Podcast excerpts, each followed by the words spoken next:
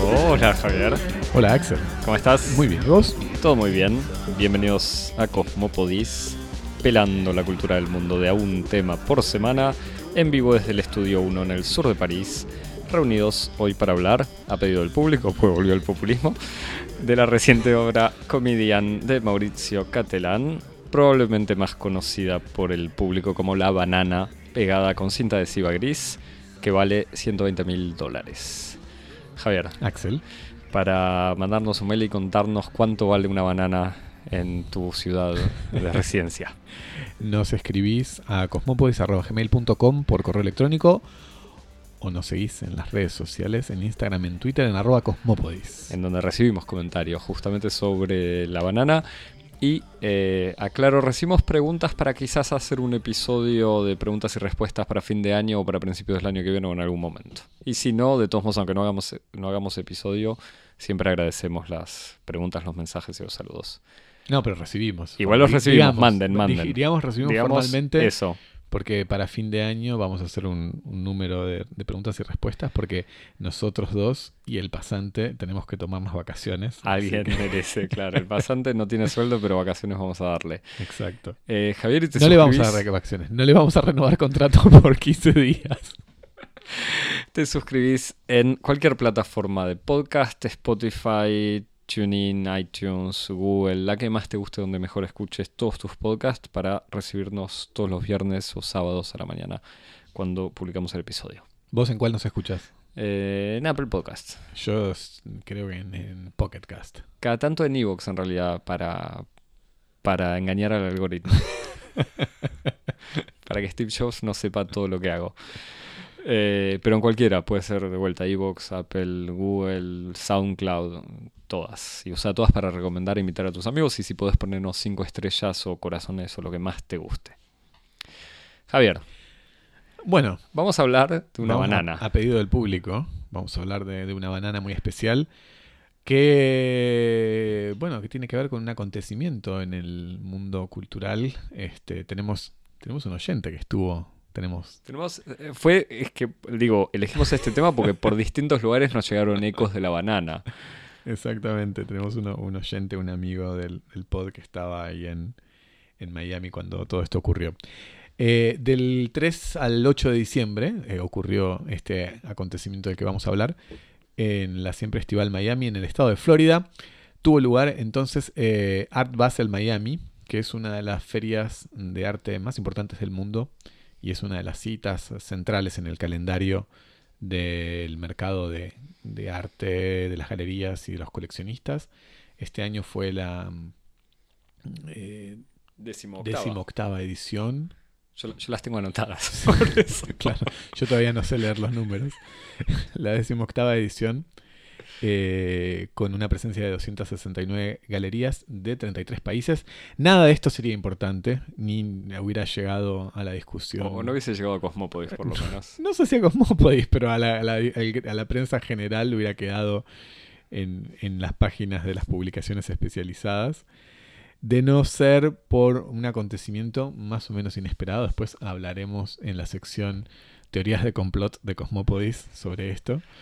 Eh, que es el acontecimiento en el cual la pieza Comedian, como vos eh, habías recordado, una obra de arte del artista italiano Maurizio Catelán, que consiste en una banana pegada a una pared por un trozo de cinta aisladora, cotizada en 120.000 euros, fue intempestivamente ingerida por David Datuna, un eh, performer, tiene nombre de personaje igual de como de novela de, Gombrowicz, eh, o de- más bien de, Foster Wallace, un, o de Pinchon, un performer norteamericano georgiano en una performance que dio llamar Hungry Artist, artista eh, hambriento. Desde entonces, y como es costumbre cuando las noticias del mundo del arte contemporáneo llegan a la prensa general, sucedió la tradicional catarata de letanías, las lamentaciones por la obscenidad del mercado del arte, la impostura y la decadencia del trabajo artístico, y sobre todo me parece la fascinación por los mecanismos que pueden transformar a una banana de 30 céntimos, que fue el precio que pagó Catelán en un mercado local, en una obra de 120 mil euros. Axel, en tanto que árbitros de la cultura del mundo y del consumo de frutas biológicas y de consumo local, ¿qué pensamos? Sí, yo quiero, quiero aclarar, porque lo decís así. me siento, para no mentirle al público, yo tengo que aclarar que, aclarar que no me gustan las bananas. Eh, es un producto rico en potasio, bueno. Sé, Javier, que vos en tu formación de tenista y, tu, gran talento de jugador. Y de maratonista. Y maratonista también. La banana es muy importante. Para mí la banana es eso que los bebés comen en puré porque no pueden negarse. Eh, y Nadal o algún otro tenista come al borde de, un campo. Es un snack muy apreciado por los tenistas. Em, así que no, voy a evitar la repulsión que me genera el, olor de una banana. Eso lo dejas para tu diván. para... Tu, terapia con tu psicoanalista. Exactamente. No, y espero no ofender a nadie. Sé que hay amantes de la banana también entre los oyentes del podcast. Eh, digamos, nos hicimos la pregunta entre nosotros si valía la pena de hablar de esto, que es casi más hablar de un evento mediático que de una obra de arte de por sí. E incluso casi el chiste sería por qué si evitamos, o por lo menos tratamos de, obligarnos a evitar la discusión de, eh, no sé, la última película de Marvel, aunque eso lo hicimos, pero digo, películas que tienen un, un hype mediático, marketinero, ¿Por qué evitamos hablar de eso, de la última de Netflix en la que hablan todos, pero sí hablar de esto? Me parece que porque, así como vos decías recién en este resumen, que no hubiese llegado a la prensa eh, sin este escándalo, eh, quizás permite hablar de otras cosas también, o hablar incluso de la obra y, re, eh, no sé si reubicar, porque no es, la idea no es corregir artículos de prensa, pero comentar en el fondo qué es, o sea, ¿por qué a una reacción que diría eso es una banana, eso no puede valer 120 mil euros o 120 mil dólares? Eh, ¿qué, se le puede decir? Así que si querés, eh, no sé si querés que empiece Javi con esta pregunta. Eso es una banana. Esto no es una banana, como diría es que Esto no es, claro, se cine pip. O sea, eso no es una banana, primero. Sí.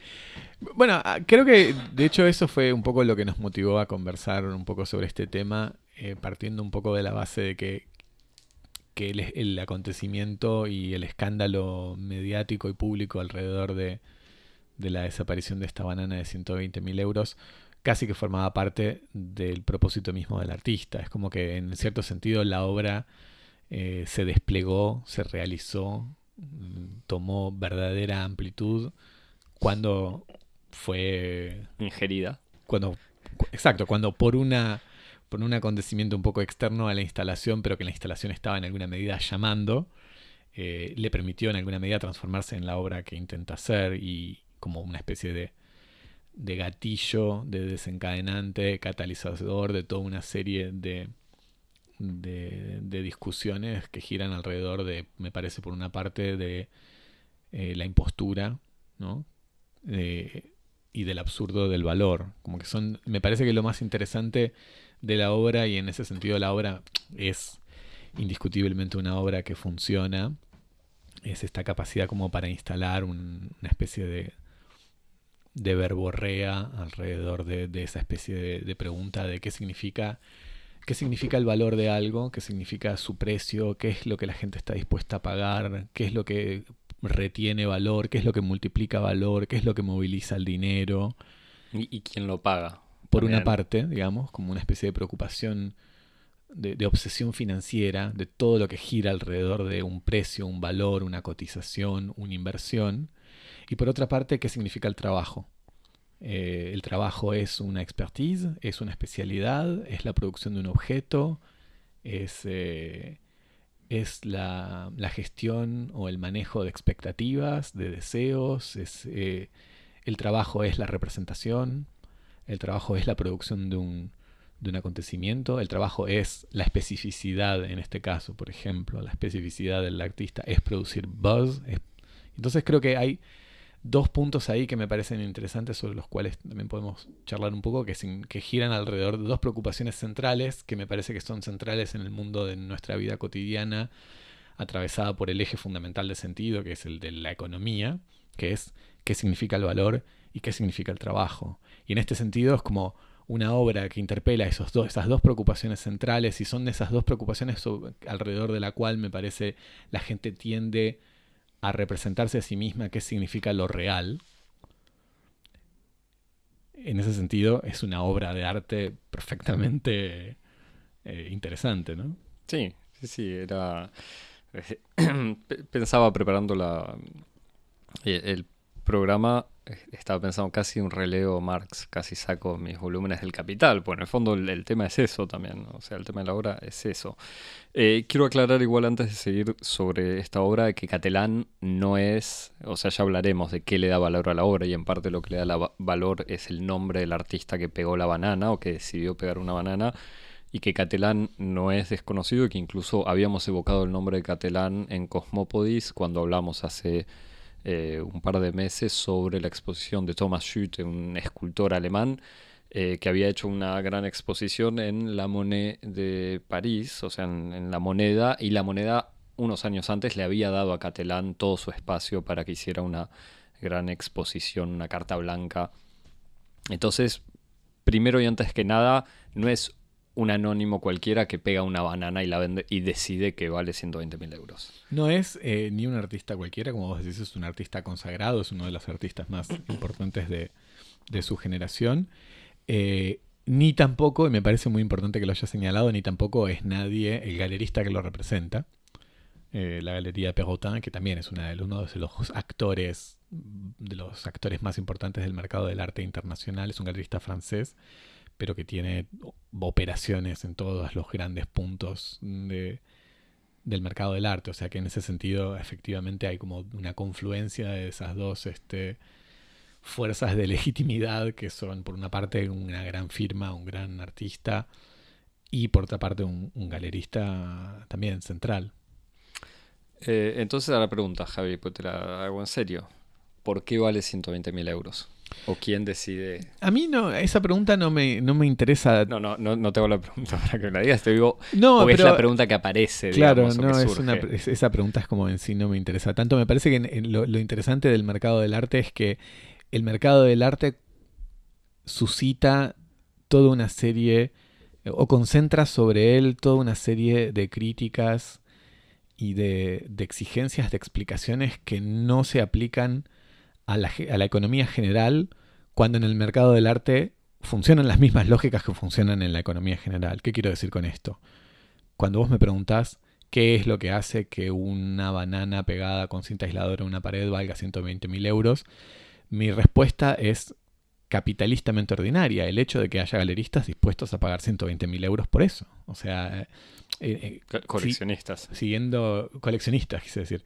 Eh, siguiendo la, como la más ordinaria definición de la oferta y la demanda, es en la medida en la que haya una demanda que considera que el valor de eso es 120 mil euros, se pagará eso o se pagará lo que se tenga que pagar. O sea que en ese sentido, el mercado del arte no tiene una lógica que sea específica, una lógica económica, una lógica de evaluación que sea específica o que sea extranjera a las leyes que que, atribuyen precios a la economía general. Y entonces me parece que lo que es socialmente o culturalmente interesante de la economía del mercado del arte es que se le aplican toda una serie como de cláusulas morales, de crítica del valor, que no se aplica a la economía general.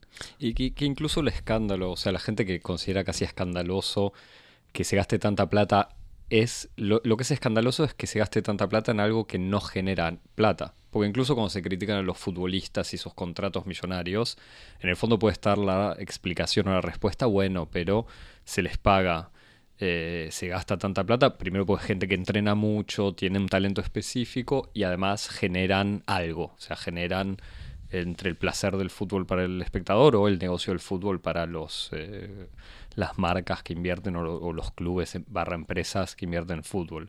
En cambio, en este caso me parece que lo que más preocupa es eso. Nadie se queja porque Nike invierta millones en publicidad o incluso, volviendo a la pregunta de por qué la banana pasa a valer 120 mil dólares, por qué un pedazo de tela con un logo Lacoste de golpe vale 70 veces más que la producción. Yo diría que es, exactamente ese es el punto interesante el que vos estás señalando, que, que vivimos en una economía en general en donde todos estos procesos por decirlo de un modo así, un poco misterioso, todos estos procesos mágicos que hacen que un objeto ordinario de repente esté investido o habitado por una especie de aura específica que le viene derivado, derivada de una marca, de una promesa, de una experiencia. Nos parece eso normal o aceptable en la economía general y nos parece inaceptable en el mundo del, arte y de la cultura. Me parece que ahí hay como una especie de, de, diferencia o de discontinuidad que me parece muy interesante. Digo, ¿qué, es lo que está pasando? Eh, en la sensibilidad o en la relación que existe entre la opinión pública y la percepción de los mecanismos económicos en el mundo del arte y de la cultura que se transforma como en el espacio privilegiado para la crítica de ese funcionamiento económico, cuando en la economía del mundo, entre comillas, real, esos mecanismos están totalmente naturalizados y librados a, su, propio, a su propia legitimación. Y como, no, sé si volveremos a esto, pero además la gente se escandaliza como si los 120 mil dólares o 150 mil, porque se vendió una tercera banana por, ese precio, fuesen... Eh, Había tres bananas. Ah. Fue una edición, una edición de tres ejemplares, de, los cuales uno era para un coleccionista privado y dos eran para instituciones. No tengo más información. Pero que... Y, cuando se habla de instituciones, de vuelta son instituciones de arte, no es que se le quita la plata ah, de la jubilaciones. no, no, que un Estado deja de financiar vacunas para comprar esto. No, ese es el otro escándalo. Tengo acá las instituciones que mi información que no es para nada privilegiada. Te, por mensajito de texto directo de, de Perrotin. Exactamente, Manuel Manu me mandó un mensaje. No, no, lo estoy leyendo de, de, un de un boletín de información de arte que es el Quotidien de l'Art eh, que menciona justamente que es una edición de tres ejemplares, de los cuales uno vendido a un, particular y dos a una institución. Tengo, las, tengo la intuición que debe ser alguna institución, un fondo privado o una gran institución privada. Si no, dirían, si fuera una institución pública, probablemente lo mencionarían. O sea, ni siquiera, como vos decís, ni siquiera es dinero que se está, que se está discutiendo eh, cuáles son las lógicas de atribución de esos dineros públicos. Por otro lado, o, o menos paso a otra crítica u otro grito de escándalo que se hace todo el tiempo. El artista es un estafador. Claro. El es artista es un ladrón. Es lo mismo. eso, eso también me parece interesante, ¿no? Como en cómo, al, arte se le, se le pide como una especie de, de, pureza moral que no se le pide al mundo del trabajo o, del, o al universo de la acción en general, ¿no? Como el artista es un estafador. Eh, no sé, a mí eso no. A mí lo que me, parece importante recordar eh, en este punto, si querés, es eh, un poco el, contexto en el que emerge el, arte conceptual. así un poco escolarmente, por lo menos en las restituciones tradicionales de la historiografía del arte contemporáneo que es una serie de, de, artistas que utilizan una serie de procedimientos a, mediados de los años 60 y que surgen como una gran reacción a la tradición bastante académica que, que se había instituido alrededor del arte modernista, digamos, del arte abstracto, en las figuras, por ejemplo, de Pollock. Eh, que eran como todos estos artistas eh, respetados, románticos, eh, que hacían grandes formatos o, telas o obras así imponentes. Y, en el contexto de riqueza y de estabilidad de los años 60 en Estados Unidos, de repente hay una generación de artistas jóvenes que se encuentra un poco marginados del mundo del mercado del arte y se encuentran, no sé, en Nueva York o en Chicago, en sus estudios, sin plata, sin trabajo, sin nada, pero con, con, deseos de, transformarse en artistas y lo que hacen es transformar la práctica artística a partir de la pobreza y de la escasez de medios de las que disponen. Y entonces empiezan a surgir artistas que hacen obras con cosas banales eh, a partir de, intervenciones o procedimientos banales que no tienen que ver con la gran tradición de la, de la pintura o de los saberes adquiridos en las escuelas, sino de los gestos de la vida cotidiana. Entonces, por ejemplo, tenés em, obras que son dibujos hechos a mano, así empapelados en cuadernos.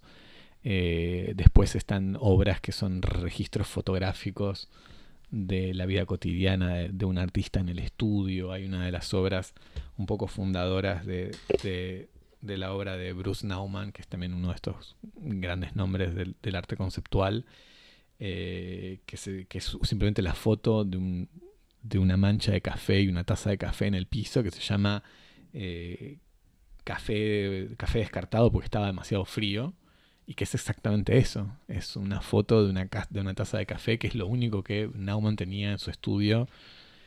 Y saca una foto de eso y hace una obra con eso. Y, hay toda una serie de, artistas que empiezan a construir alrededor de esa especie de mínimo universo vital eh, de la existencia marginal del artista fracasado, que empieza a producir esta especie de obra nueva y que revoluciona un poco, un poco el mundo del arte y que empieza a transformarse en arte mainstream hacia los años 70. Lo interesante es que es por una parte un arte del fracaso, es un arte de la pobreza y es un arte de la desprofesionalización. Son artistas en que en alguna medida lo que hacen es como resistir o incluso eh, como desidentificarse, desprofesionalizarse. Muchos de estos artistas que son artistas que salen de escuelas de arte y que abandonan la pintura, por ejemplo y que en alguna medida están como rechazando el, lugar que les es asignado propiamente eh, por la institución como su campo de intervención específica. ¿no? Entonces hay como un gesto deliberado de desprofesionalizar, de desautonomizar la práctica artística por el, a través de una especie de transformación del fracaso y de la banalidad como método. Eh, esto, que en su momento fue un gesto profundamente contracultural, eh, después fue asimilado por el mercado del arte y en los años 70 este arte que comenzó siendo un arte, como digo, un arte de la, de la simplicidad, de la pobreza y la desprofesionalización, empieza a estetizarse, los procedimientos y las instalaciones empiezan a hacerse cada vez más sofisticadas, empiezan a ser más en, con un propósito de elegancia, de, casi con, una finalidad decorativa. Eh, y ahí entonces hay como una especie de, viraje mainstream o academicista del arte conceptual que lo hace entrar en crisis a mediados de los años 70. Se considera como que el, momento en donde el, arte conceptual termina su primera gran fase es alrededor de la exposición de la, creo que de la Documenta 5, en el 75, que es como considerado el momento en donde el arte conceptual se transforma en una nueva escuela, en un nuevo estilo, y ya no en una manifestación contracultural dentro del mundo del arte. Entre paréntesis, una cosa que me parece fascinante es como en, los procedimientos creativos e imaginarios del mundo del arte y de la cultura siempre como anticipan los desarrollos del, del del mundo de la economía y de la política en general, cuando uno se pone a pensar en la desmaterialización y en la desprofesionalización del mundo del arte en los años previos a la crisis del petróleo y al abandono del patrón oro en la economía general, me parece que ahí hay como una especie de confluencia súper interesante, como si esa irrupción del arte conceptual como una revolución de lo que es la consideración del trabajo artístico y del valor artístico ocurra justo en la antesala de la desaparición del patrón, entre comillas, real eh, de cambio entre eh, la moneda y el, digamos, el, metal. e incluso la transformación de una economía industrial en economía de servicios. o incluso en la economía financiera. Es como muy interesante pensar ahí como esa especie de anticipación eh, por, no, digo causal, pero casi como de una anticipación imaginaria de lo que era la posibilidad contenida de, la desmaterialización del valor y del, y del, trabajo. Pero bueno, todo esto para decir que hay algo eh, en la voluntad de socavar los principios según el cual eh, la legitimidad de una obra de arte viene por una cierta profesionalización o especificidad de la acción del artista, eh, que todo artista que se reclama de una tradición conceptual en alguna medida adhiere a esta crítica. Y entonces cuando se le dice, ah, pero cualquiera puede hacer esto, o los artistas de antes sabían por lo menos pintar, sabían por lo menos esculpir, lo que hace este tipo de críticas es ignorar en alguna medida los desarrollos y los debates que existen en el mundo del arte en los últimos 40 o 50 años. O sea, Incluso más, yo pensaba en, la, la, famosa fuente de Duchamp de 1917, o sea, la invención del ready-made, bueno, aunque sea una historia especial igual, no, pero, es, Duchamp eh, que propone para una, ya no me acuerdo, era un, concurso de arte o algo así. No sé si no es un concurso de pintura. bueno, claro, un mingitorio, o sea, industrial que compra, lo firma y lo presenta como su obra. Obra que obviamente hoy existe, hoy está en la existen varios igual en distintas colecciones, pero que hace un par de años, así como vos decías que la banana llamada, llamaba a hacer comida, el migitorio hace unos años fue orinado por otro artista eh, que después lo rompió a martillazos y que en su, esto lo leía hoy, en su juicio le decía, le explicaba al juez, bueno, en la obra de Duchamp estaba contenida la idea de que en algún, algún momento alguien iba a mearlo. Eh, y así fue como terminó sucediendo. Y, así como la banana iba a ser comida o esperaba ser comida, en algún momento alguien iba a decir, bueno, eso también es, será una obra de arte o parte de la colección del museo, pero es también un mingitorio, eh, vamos a usarlo. Eh, sí, después lo, lo que es interesante también ahí es esa especie de de, reclamo que existe dirigido a estos artistas como, en alguna medida, destructores del orden, ¿no? Como sellers. Que otra vez... En este caso te referís a Catelán o al que comió la banana. No, a, a, Catelán, o bueno, a Catelán. Me parece que en todo esto el, buen hombre, el señor de Atuna que se comió la, la banana, ocupa un rol bastante marginal.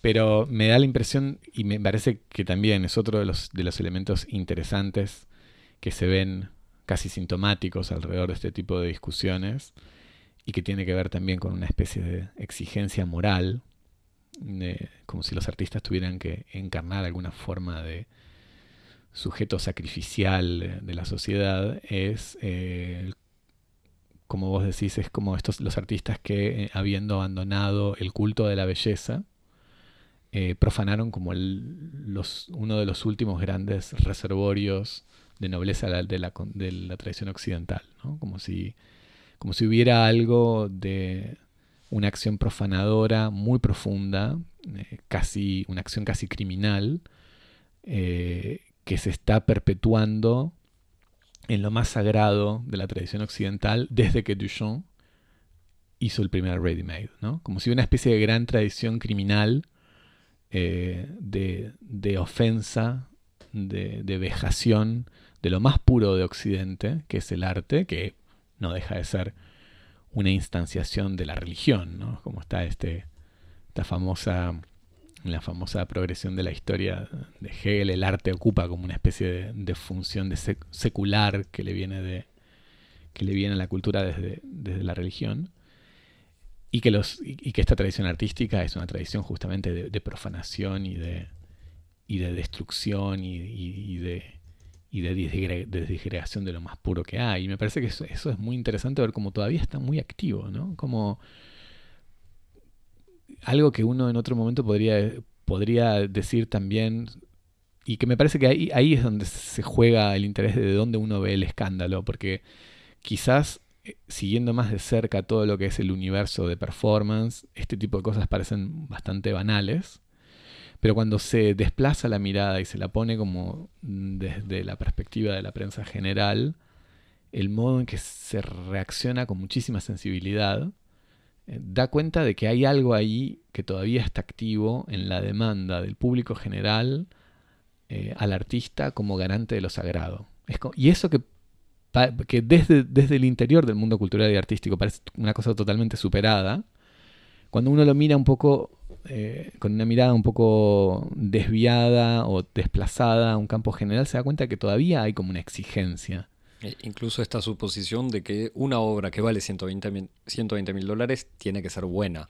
O sea, que hay, que hay una conexión incluso entre el éxito en el mercado y, el, y la calidad. Claro, y que, y que además es interesante porque participa de una idea de la, que, de la cual ni siquiera el capitalismo contemporáneo participa, de que existe una relación entre dinero y valor, o dinero y mérito, eh, que es una teoría del valor precapitalista.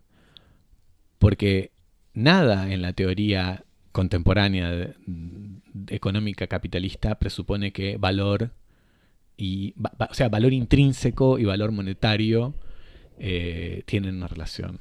La única relación que existe entre valor monetario y objeto es la, oferta y la demanda. Pero la gente sigue teniendo, aunque sea imaginariamente, esa idea de que un precio es una, eh, un signo de mérito y de valor intrínseco, que es algo de lo cual el capitalismo se ha eh, desembarazado fácilmente desde hace mucho, o por lo menos específicamente desde, desde el 73, cuando el dólar y el patrón oro se separaron. O sea que en ese sentido es interesante ver cómo todos estos, estos escándalos todavía dan cuenta de una serie de reflejos imaginarios en donde una serie de, cosas, de, de, de reflejos y de, de, exigencias y de demandas y de apetito por lo sagrado siguen estando muy vigentes, ¿no? Eh, hace, también leía un comentario de Perrotin, el galerista, que explicaba que Catalán viene... Hay que tomar este comentario, igual yo no sé si es irónico o serio, pero decía que Catalán viene trabajando sobre la obra desde hace más de un año y que la pensaba primero, o sea, que dudaba si hacerla de resina, de metal o qué. Y obviamente habrá decidido al final usar una banana de verdad. Eh, me parece que eso se puede leer de dos maneras. Por un lado es, eh, o sea, no sé dos maneras, de muchas. Por un lado es como la prueba de que incluso Catelán, habiendo puesto una banana, tiene, trabaja. O sea, hay una reflexión. No es, si se toma en serio el comentario como, eh, como que Catelán lo viene pensando en serio, hay un trabajo. Em, y nada, eso. Que por otro lado, que, que incluso el arte conceptual puede... Yo, pensando en todos los que dicen, bueno, incluso después en Instagram se veían un montón de gente pegando cosas en la pared diciendo denme plata.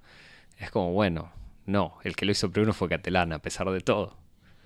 Totalmente, sí. Pero además, lo, más gracioso es que... El trabajo conceptual es un trabajo de reflexión. Pero además eso ignora incluso un principio absolutamente capitalista, que es que primero las horas de trabajo no se corresponden con el valor de la mercancía, que eso es una cosa... Después podemos discutir si esto es justo o injusto en términos económicos, pero es un hecho del capitalismo. Como Javier, estás diciendo que cuanto más horas de Cosmópolis hagamos, no nos van a pagar más. Eso, eso, lo dejamos para otro episodio. Y, y lo otro es como vos decís, o sea, el hecho de, de en, en, el hecho de que llegar primero tiene un valor muy específico en este tipo de cosas, sobre todo en lo que tiene que ver con la concepción de ideas, ¿no? Es como es un es algo que se verifica tanto para el mundo del arte como para el mundo tecnológico o incluso más cercano al mundo del arte todavía para el universo de la publicidad. O sea, un eslogan, por ordinario que sea, y que trabaja con el material más público que existe, que es el lenguaje, eh, tiene su valor porque es concebido originalmente en una circunstancia específica. O sea, si después yo vuelvo a hacer eh, just do it, solo hazlo, el mismo, la misma frase, como vos decías, un mes después de que Nike la, la instala como el eslogan más famoso del mundo, no tiene ningún valor porque no lo hice primero. Pero, y por eso vuelvo al punto, como se le exigen a, se le exige al, al, mundo de, se le, se le, exige al arte como toda una especie de mecanismos de regulación de su valor y de sus mecanismos de legitimación que no se exigen en ningún otro eh, universo de la actividad social y económica contemporánea, como si el arte estuviera forzosamente vinculado con una cierta pureza eh, moral, ética, este, que lo separaría o lo haría específico, especial, singular con respecto al resto de las actividades. Tengo unas, eh, bueno, no sé, unas preguntas, pero yendo a la obra, o sea, aislando todo el debate, si querés. Si se puede hacer eso, y me parece que no, pero ya lo veremos. Pensando en la obra eh, en sí misma, hay eh, una interpretación que aparece en general, o sea, en cada, artículo sobre la obra es eh, presentan la obra, cuentan el escándalo y después dicen, bueno, una obra que es una crítica del mundo del arte. Eso, me, eso me, lo tenés que contar porque no leí mucho. No, no, no, que dicen, en general justamente lo que se dice es una obra que representa una crítica al mercado del arte. Eh, o, incluso pensando en la obra en sí misma, tendría dos preguntas. Una que va, me parece, con el escándalo, esta idea de que el artista se burla eh, del público o se burla de todos. Eh, y es eso es una pregunta, ¿te parece que se burla? Si se burla está mal. Eh, no, digo, es, no, pero sería parte del trabajo del artista burlarse o qué. Eh, y por otro lado, ¿qué, ¿qué, te parece la obra, si crees, en absoluto, más allá del, del escándalo? Eh, sí, qué sé yo, no sé. lo, de, lo de se ríe o no se ríe, no sé. Me parece se que. llama comediante. Igual hay que empezar por eso. Y es un artista que, que siempre tiene una obra así muy. No lo aclaramos, no lo aclaramos, pero una de sus últimas obras, o otra obra que estuvo en la prensa hace poco porque fue robada, es El Inodoro de Oro. América. Intitulado América. O sea, que era parte de la colección del Guggenheim, que se la prestó a una institución británica y fue robado ahora en septiembre, me parece. Pero volviendo al tema del valor de la obra, de todos modos era un inodoro en oro macizo, oro puro, cuyo valor creo que eran 100 kilos de oro y el material en sí mismo eran 4 millones de dólares, creo, algo así. Entonces, no es un artista, aunque ahora cambie y, haga radicalmente lo opuesto, si querés, usando algo barato que sale caro, eh, no es un artista que se improvisa en artista del valor o, en alguien que discute el valor. Sí, no sé, a mí me parece que lo interesante es que, es, la, es, el gesto de la provocación. Me parece que ahí está. Es como no importa si se ríe o no se ríe, lo importante es como desencadenar una cierta discusión, desencadenar la palabra alrededor de, de ciertas preocupaciones, de ciertas obsesiones, y me parece que ahí es un artista interesante. Eh, después la obra en sí, no sé, qué sé yo. Eh, me parece que la obra es el acontecimiento gran medida. Después me parece que es inevitable. Digo, todos estos fenómenos uno los tiene que leer siempre retrospectivamente. O sea, en el sentido en el que a partir del acontecimiento la obra se vuelve interesante. No es que la obra era intrínseca y a, priori interesante, sino que retrospectivamente es interesante. Y porque, porque existe esta especie de significación a posteriori, uno no puede dejar de pensar en que hay un interés específico en la banana, en la erotización de la figura de la banana, de un artista que está como que tiene una, cierta preocupación o de, trabajar alrededor de los tabúes sobre la violencia y la sexualidad. Recordamos, por ejemplo, la performance justamente con Emmanuel Perrotin, su, su galerista, al cual disfrazó de, de conejo, un, pero un conejo un poco obsceno, que es una especie de disfraz de conejo que en realidad son como dos testículos y un falo rosado que Perrotin bailó en su propia en la inauguración de su galería, creo. La obra se llamó Erotin, le vrai lapin.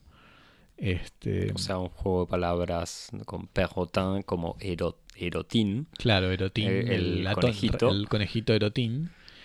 Este, y e incluso toda una, una tradición de, como de la banana como, como instrumento fálico en la historia, de, la historia del, del, arte contemporáneo. Yo inmediatamente me hacía pensar en Warhol, o sea, tanto en la, en la famosa tapa que hizo para Velvet Underground, que era una justamente una banana que uno podía despegarla del álbum y debajo se revelaba una banana pelada pero de color rosado este, o incluso los, los videos que él había hecho con uno de sus, de, sus estrellas de la, de la, Factory, que se llamaba Mario Banana, que es una serie de, de cortometrajes en donde uno de estos performers que estaba alrededor de él, eh, vestido así en drag, come una banana, donde el gesto de comer una banana y de la felación están un poco confundidos en, en la performance. Y entonces ahí sí la banana ocupa un lugar que es inevitable, ¿no? Como es como la banana es un llamado al mismo tiempo a como a comer y también a, la apropiación, a la ingesta, a la, a la captura oral, digamos, del falo. Me parece que ahí hay como una especie de, de, de superposición de, sentidos que no pueden abstraerse del lugar que ocupa el escándalo de, la obra, ¿no? No sé vos cómo lo ves. Si fuese una manzana, ¿no, no hubiese sido escandaloso? No, qué sé yo, me parece que... Si hubiese sido una manzana, uno re- reinterpretaría. Es la manzana, el Ex- pecado, etcétera, etcétera. Por O sea, eso, el fruto sí, me parece que hay algo ahí en, en la banana que es, es inevitablemente, o sea, está inevitablemente relacionada con, con toda esa tradición dentro del, del arte, ¿no? Y de la y y de, de- como de su una especie de universo imaginario. No sé. No, está, está bien. Era la pregunta, volviendo al, o sea, volviendo no para completar, tenía, había otra performance que ya no sé con qué galerista era, en donde él colgaba a su galerista con cinta adhesiva. Con cinta adhesiva, obvio. vuelta. Entonces se inscribe en una especie de tradición, digamos, no es que se improvisó, que a último momento le No, había y dicho después, a su galerista, obviamente- mira, tengo la hora lista, ya te la muestro, y, y el último día, como no tenía nada, pegó una banana. In- incluso también, o sea, obviamente todo, todo, hay como toda la riqueza de los materiales, ¿no? La banana, como vos, dec- como vos decías, incluso como este bien, eh, esta mercancía tropical que circula durante todo el año en el mercado internacional, este, y por otra parte el duct tape, o sea, esta, esta cinta que se llama cinta americana también, que es una cinta utilizada para distintos usos de bricolaje y que es como una especie de instrumento tan típicamente norteamericano y que sirve para arreglar cualquier Todo, cosa. claro. O sea que hay como una especie de, de dimensión de bricolaje artesanal, de, ar- de artesanía de bajo nivel, de artesanía no profesional, de solución de bajo presupuesto. Eh, todos estos sentidos emergen cuando uno piensa en el duct tape, ¿no? Es como... Me parece que también hay ahí, en esa elección de ese material, algo que es como que está profundamente relacionado como con el trabajo manual no profesional, eh, con el universo de- del bricoleur, como se diría de algún modo, y del, uni- y del mundo norteamericano del bricolaje, ¿no? Como esos tres, esos tres sentidos no, no pueden ser tampoco separados o abstraídos de la elección del material para la obra, me parece. Javier, algo para, para terminar, ¿le recomendás a la gente que pegue una banana en la pared de su casa? Eh, sí, ¿por qué no? Que haga cosas nuevas también. Eh, ¿Algo para recomendar? Este, ahora te, te, te vas a reír, pero recomiendo la película Skycrape, Sky, Sky, Sky, eh, ¿cómo se llama? Skycraper, ¿no? No tengo ni idea de qué hablas. Este, Duro de matar, ¿estás- ¿querés decir, Javi? no, Sky, eh, sí, la, la película mm, Rascacielos eh, con La Roca. eh, ah, una reciente, yo no tuve la suerte de verla. Una película reciente con, Así que si- con si me avisabas con Dwayne tiempo, La Roca hacíamos- Johnson, en donde eh, el personaje principal, que es una especie de antiguo policía o agente de, de operaciones especiales, es especialista en seguridad, tiene que organizar el sistema de seguridad un- de un edificio, todo sale mal y tiene que luchar con una serie de malos, como una especie de duro de matar, y su gran arma secreta es el duct tape. Este, entonces en distintos momentos de la de los conflictos él resuelve Película fi- financiada por Scotch. resuelve o- los no problemas sé con, qué. con duct tape en una, una- una- una- un modo muy norteamericano de encontrar soluciones a los problemas. Bien, yo te, te diría, recomiendo el disco de Velvet Underground. Muy es bien. Un discazo. Sí, sí. Bueno, recomiendo yo también, para hacer una recomendación más seria, este un libro que estuve No tenemos tiempo ya para libros. Leyendo, leyendo para... No, pero es un manual general interesante publicado por la, la editorial de arte Faidón, el libro Conceptual Art de Tony Godfrey, que es una historia del arte conceptual que es muy interesante. Bien.